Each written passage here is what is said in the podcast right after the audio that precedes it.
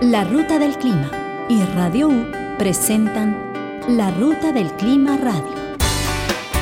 Comunicando ciencia para la toma de decisiones. Incentivando la participación ciudadana. Incidiendo en las políticas públicas. La Ruta del Clima. Acciones de empoderamiento climático. Muy buenos días a todos y a todas a la Ruta del Clima Radio y hoy vamos a conversar con Marlon Webb, un estudiante de Ingeniería en Gestión Ambiental de la Universidad Nacional. Marlon Webb es activista del Bloque Verde y cofundador de DIBU, una organización que se dedica principalmente a la reforestación y a rehabilitación de ecosistemas. Además, su familia es de Palmar Sur. Vamos a estar conversando aquí desde la cabina de Radio U porque en los recientes días hemos estado leyendo algunas noticias sobre la situación de las piñeras en la zona sur. Y bueno, la idea de hoy es conversar un poco sobre la importancia de los manglares para el cambio climático en general y, en sus funciones eh, en los ecosistemas. Y bueno, específicamente el caso de la zona sur de Costa Rica. La ruta del clima radio. Para empezar, mi nombre es Larisa, aquí en la cabina nos acompaña Sam Goodman y bueno, aquí está Marlon, gracias por venir. Hola Marlon, eh, para empezar, eh, ¿qué exactamente es, es, un manglar?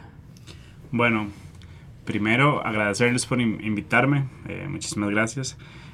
bueno, primero es importante entrar en qué es un humedal. Un humedal es básicamente una zona que se inunda total o parcialmente. Eh, los manglares es un tipo de humedal. Eh, los manglares básicamente son lugares inundados eh, con una salinidad baja, media o alta. y algo que diferencia los manglares de cualquier humedad es la cobertura que estos tienen, la cobertura forestal. El tipo de árboles, por decirlo de alguna forma, que hay ahí los manglares, son un árbol específico de ese ecosistema. Y bueno, un artículo publicado en el Environmental Research Letters en abril de 2018 encuentra que el suelo del manglar contiene miles de millones de toneladas métricas de carbono, tanto en suelo como en biomasa. Entonces, podríamos pensar que cuando se pierden manglares se están liberando millones de toneladas de este, de este carbono a, la atmósfera. Entonces, contanos un poco cómo es que los manglares capturan carbono y qué otros beneficios nos brindan. Bueno, eh, según un estudio del UICN eh, que salió por ahí del 2017, si no estoy mal, eh, se dice que los manglares captan igual o hasta tres veces más carbono que un bosque tropical. Esto porque cuando hablamos de captación de manglares, se habla o se toma en consideración dos aspectos. La captación que hace la planta del árbol, el manglar como tal, y lo que fija por medio de sus raíces en el, en el lodo, en los lodos que son específicos de este tipo de ecosistema. Eh, hay un dato importante, se dice que los, los, las capacidades que tiene ese lodo más o menos de captación de gases de efecto invernadero ronda el 2.2% como el total de su conformación. Entonces ahí es donde entra un papel importante entre los servicios ecosistémicos que nos brindan eh, los manglares, que además de que eh, hacen esta absorción de CO2, la fijan en el suelo. Entonces, bueno, al perder esta cobertura forestal o este ecosistema, lo que, vamos a, lo que va a estar pasando es justo lo que pasa con la Antártida con el deshielo, que sin hielo se liberan gases de efecto invernadero, sin manglar se liberan gases de efecto invernadero de los lodos. Y bueno, entonces en términos de mitigación es un ecosistema importante porque estamos, ¿verdad?, captando el, carbono, pero según entiendo también para adaptación, porque son barreras ante eventos hidrometeorológicos como tormentas, huracanes, son ecosistemas costeros por lo general, ¿no? ¿O no? Sí, sí, son eh, ecosistemas costeros que se encuentran en, en el trópico ecuatorial eh, acá es muy importante ya que los manglares significan, un, es básicamente una barrera a las comunidades costeras y a, y a las comunidades en general, ya que esta cobertura forestal, estos, estos árboles, estos manglares, eh, funcionan como una barrera a los vientos, a, la, a huracanes, a todos estos tipos de, de efectos naturales. Ajá. Entonces, eh, esto es lo, básicamente lo que funciona es eso. Por ejemplo, no sé si recuerdan el huracán Otto. Eh, en la zona sur, por ejemplo, ayudó mucho a que el mismo humedal eh, ayudó a filtrar mucha de esa precipitación que había. Entonces, por ejemplo, ayudó a que, bueno, se filtraban estas aguas por medio del humedal y no sea una afectación mayor en las comunidades por las inundaciones. Aunque sí hubo inundaciones, porque no fue que no hubo, si no hubiera estado el humedal en esta zona, las inundaciones hubieran sido peor, los impactos en la sociedad hubieran sido muchísimo peor. Y además, me imagino que la biodiversidad que hay ahí, hay solo manglares o también hay otras especies de Sí, hay, hay otras especies, eh, digamos, eh, predomina el manglar porque está como acostumbrado a la salinidad de estos ecosistemas, pero se encuentran otro tipo de, vegetación.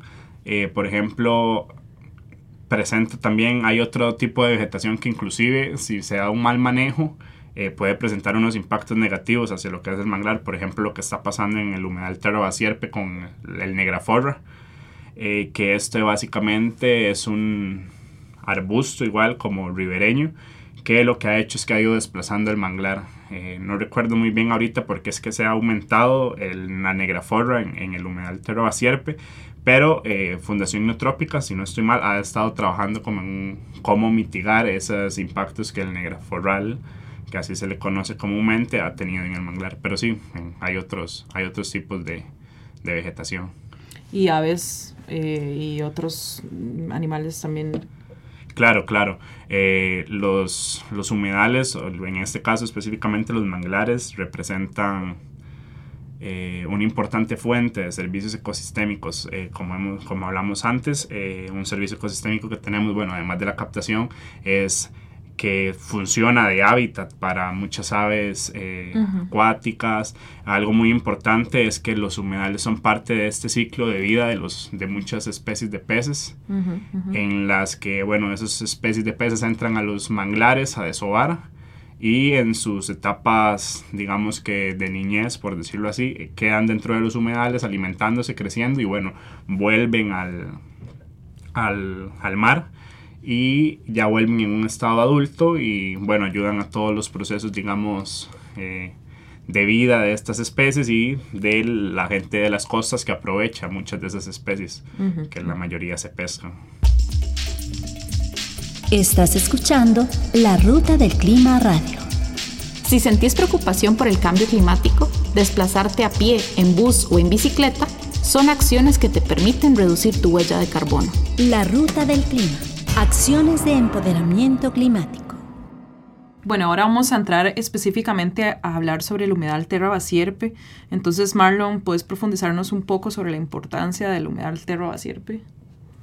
Bueno, el humedal Terra Basierpe es, es el más grande que tenemos en el país. Además, eh, muchas comunidades vecinas a este humedal dependen directamente eh, de los servicios ecosistémicos que estos le brindan. Eh, la zona sur, específicamente OSA, tiene un grave problema de empleo.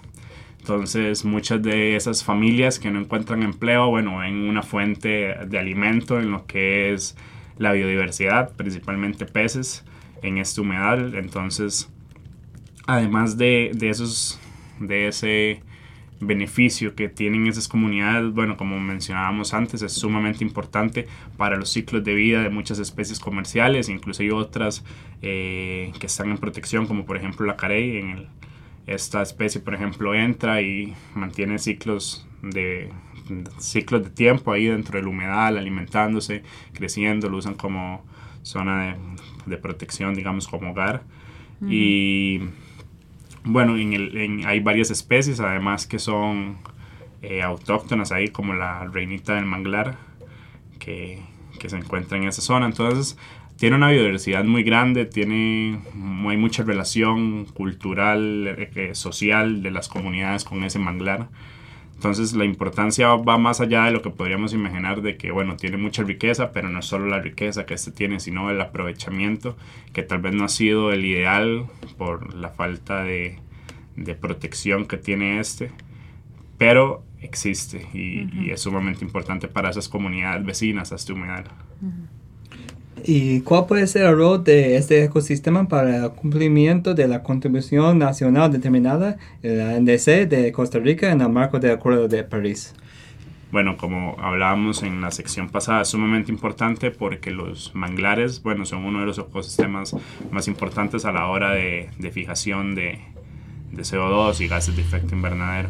Entonces, eh, creo que si Costa Rica quiere cumplir con esto, debería reforzar aún más eh, la protección y conservación de ese ecosistema, ya que representa un ecosistema de suma importancia para toda la lucha que se lleva de reducción de gases de efecto invernadero y CO2.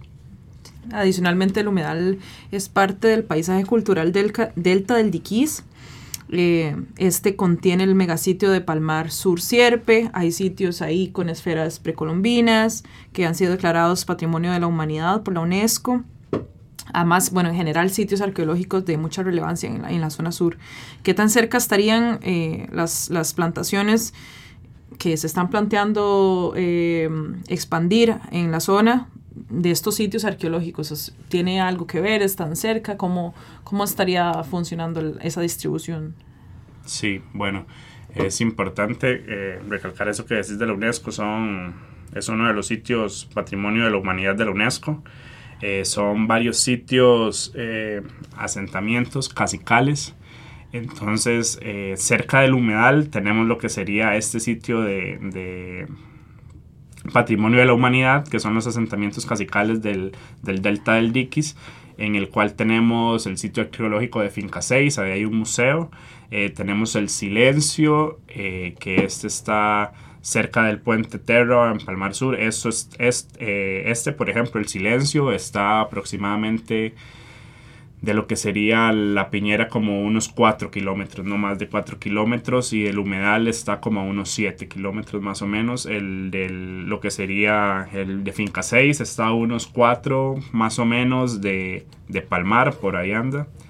Y está a otros 4 más o menos del humedal. Entonces este sitio es muy importante porque bueno, es una, tiene una vulnerabilidad arqueológica bastante grande, ya que, bueno, tenemos un sitio patrimonio de la humanidad con con muchos sitios de importancia como estos que te mencioné, el Silencio, Finca 6, y además que el Delta del Diquis en el tiempo de antes, digamos, era un sitio que, donde vivían muchas personas indígenas, según lo que ha comentado doña Ifigenia Quintanilla. Entonces, toda esta zona es muy importante, es muy densa en riqueza arqueológica se supone, dadas las condiciones que se tienen en los otros puntos y lo que se ha encontrado en los otros puntos, además de las esferas, claro, ¿verdad? Que es sumamente importante de la zona. La ruta del clima. Acciones de empoderamiento climático. Búscanos como larutadelclima.org.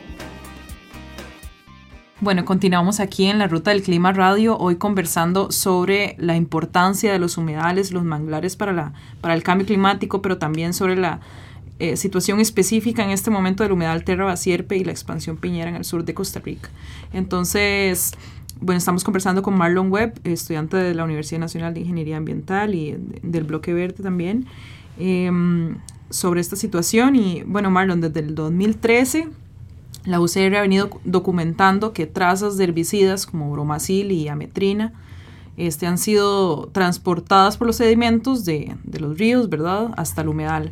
El bromacil en particular es, es de los cultivos de piña de la cuenca alta del río Grande de Terra, ¿verdad?, según lo que, lo que se ha podido indagar en los cantones de Buenos Aires y, Pérez Celedón. Entonces ya existía una problemática al respecto, ¿verdad? Como dicen los estudios de la, de la UCR desde el 2013 inclusive. Entonces, ¿cuál es el panorama actual de, de esa situación?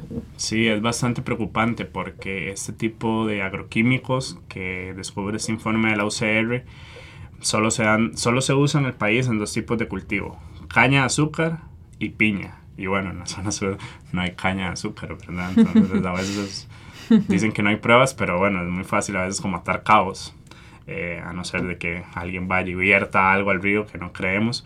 Eh, pero el panorama es bastante complicado porque además de esto, eh, la oficina del SINAC en OSA ha descubierto que dentro, junto con un estudio que se hizo con Marviva, descubrieron que había invasión de de plantaciones de palma y arroz dentro de los terrenos del humedal Terra Basierpe.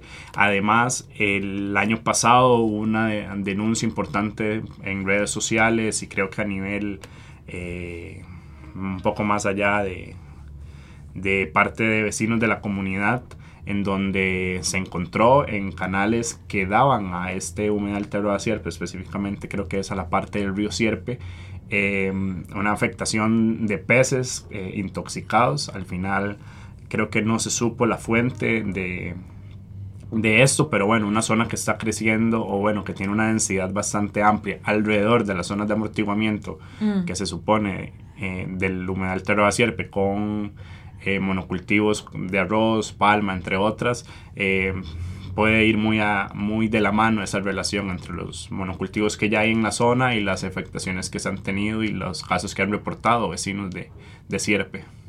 claro. Y bueno, ¿qué es lo que ha pasado en estos días con la Corporación Agrícola del Monte S.A., Pindeco y Satena en específico, ¿verdad? Que ha sido tal vez lo más sonado en los medios de comunicación. ¿Qué, qué fue lo que pasó? Bueno, básicamente... Eh, por ahí el 2017, si no, si no estoy mal, eh, se dio todo esto, todo esto de, la expansión de, Del Monte Pindeco al, cantón de Osa. Eh, entonces, junto con esa expansión, se hubieron varios sitios, uno, varias fincas. Una es esta, que está cerca del Humedal Nacional Terro Basierpe, eh, otra está, otras dos, si no me equivoco, están cerca del Parque Nacional La Amistad. Esas dos no, no se pudieron parar. Esta se paró en su momento. Eh, se presentó un, eh, bueno, una acción de nulidad de esa viabilidad ambiental que había dado Setena. Setena, bueno, tuvo toda esa transmitología. La viabilidad ambiental es básicamente un, un permiso ambiental que da Setena, que es la Secretaría Técnica Nacional.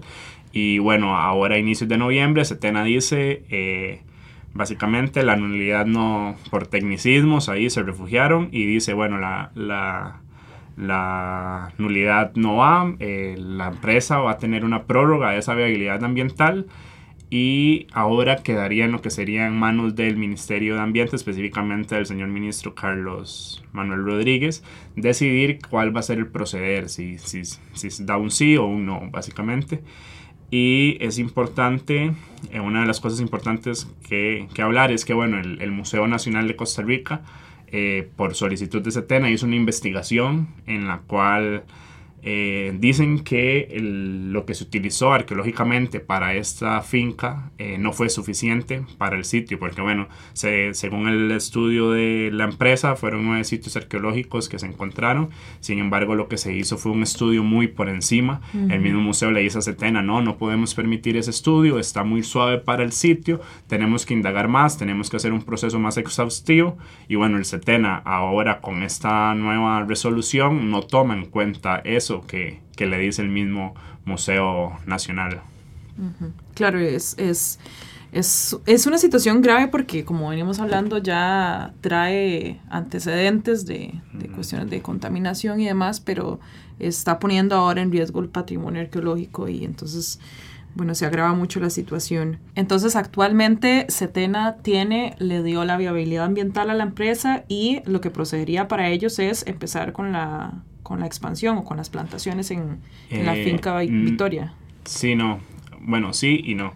Setena sí dio eh, prórroga a esa viabilidad ambiental, sin embargo, la empresa, como todavía no se resuelve el caso, digamos, eh, no puede realizar ninguna acción, no puede retirar esa, esa finca, tenía, si no me equivoco, teca o melina, planta, una plantación forestal y bueno, la empresa no podría hacer eh, ningún movimiento, ya sea para quitar esos árboles de teca o melina, no recuerdo ahorita, ni ningún movimiento de tierra, ni, ni, nada similar, hasta que no se dé eh, la resolución total del, del, caso, digamos, hasta que el Ministerio de Ambiente diga sí o no a la empresa con respecto a esa viabilidad ambiental. Estás escuchando La Ruta del Clima Radio. Recordemos que la acción climática comienza por nuestros hogares. Nuestros hábitos de consumo generan un impacto. La ruta del clima. Acciones de empoderamiento climático. Se ha señalado que la expansión piñera va en detrimento de la Política Nacional de Humedales, de la Política Nacional de Biodiversidad, de la Política Nacional de Adaptación al Cambio Climático e inclusive del Plan Nacional de Descarbonización. Entonces, eh, va en contra de, de, muchos planes, ¿verdad?, que el, que el gobierno tiene para, eh, para muchas áreas, para la gestión de muchos, de muchos aspectos, y en especial esto recientemente eh, que tiene que ver con cambio climático. Entonces, ¿qué mecanismos podría haber desde esa institucionalidad para frenar esta expansión, viendo que estamos pues pasándole por encima a, todas estas eh, políticas? Sí, bueno, siempre lo que ha faltado es como que es básicamente que el Estado esté sobre estas empresas.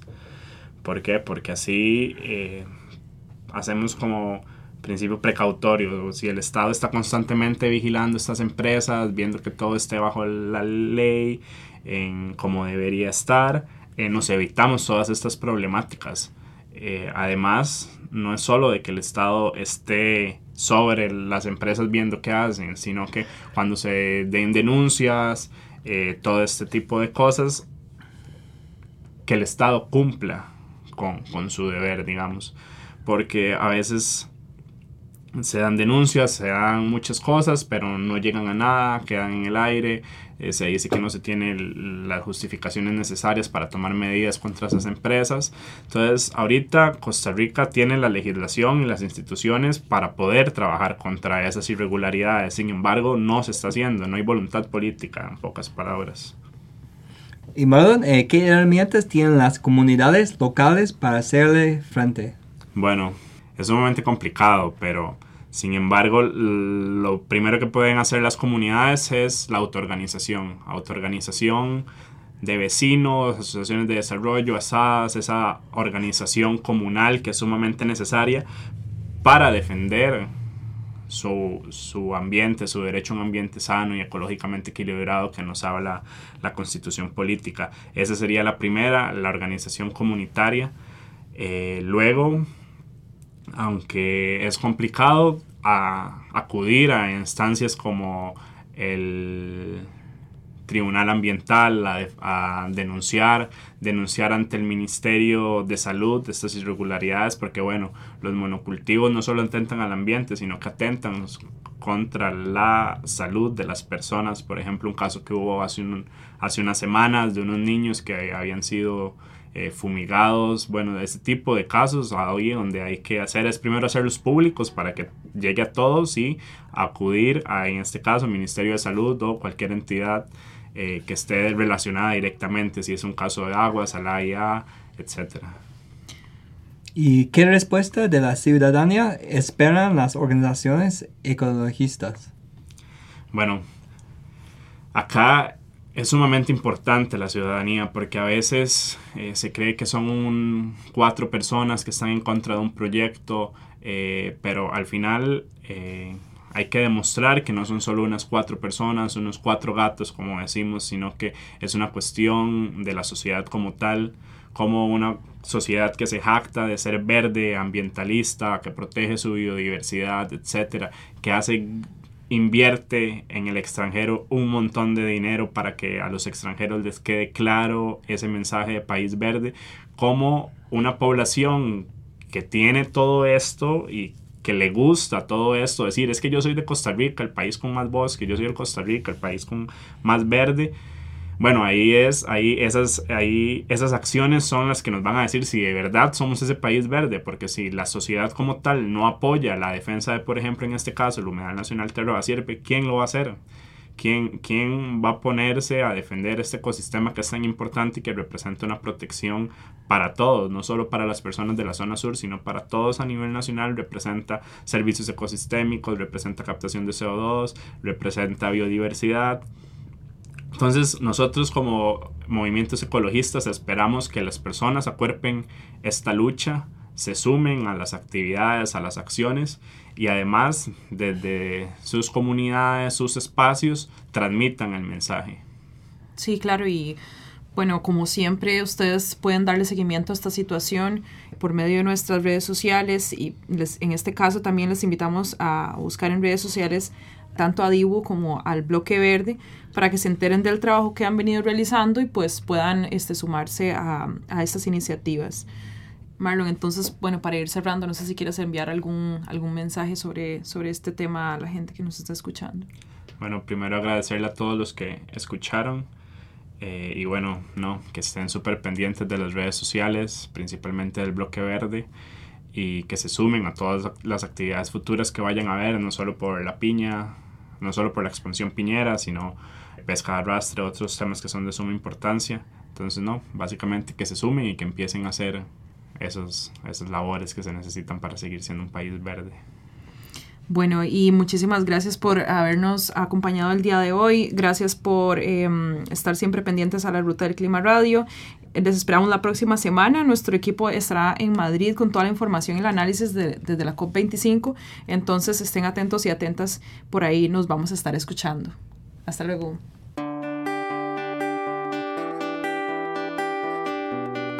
Esto fue La Ruta del Clima Radio. Apertura hacia la información climática. Generando conciencia para las transformaciones necesarias. Promoviendo el desarrollo sostenible. Te esperamos todos los lunes a las 8 de la mañana por Radio U 101.9.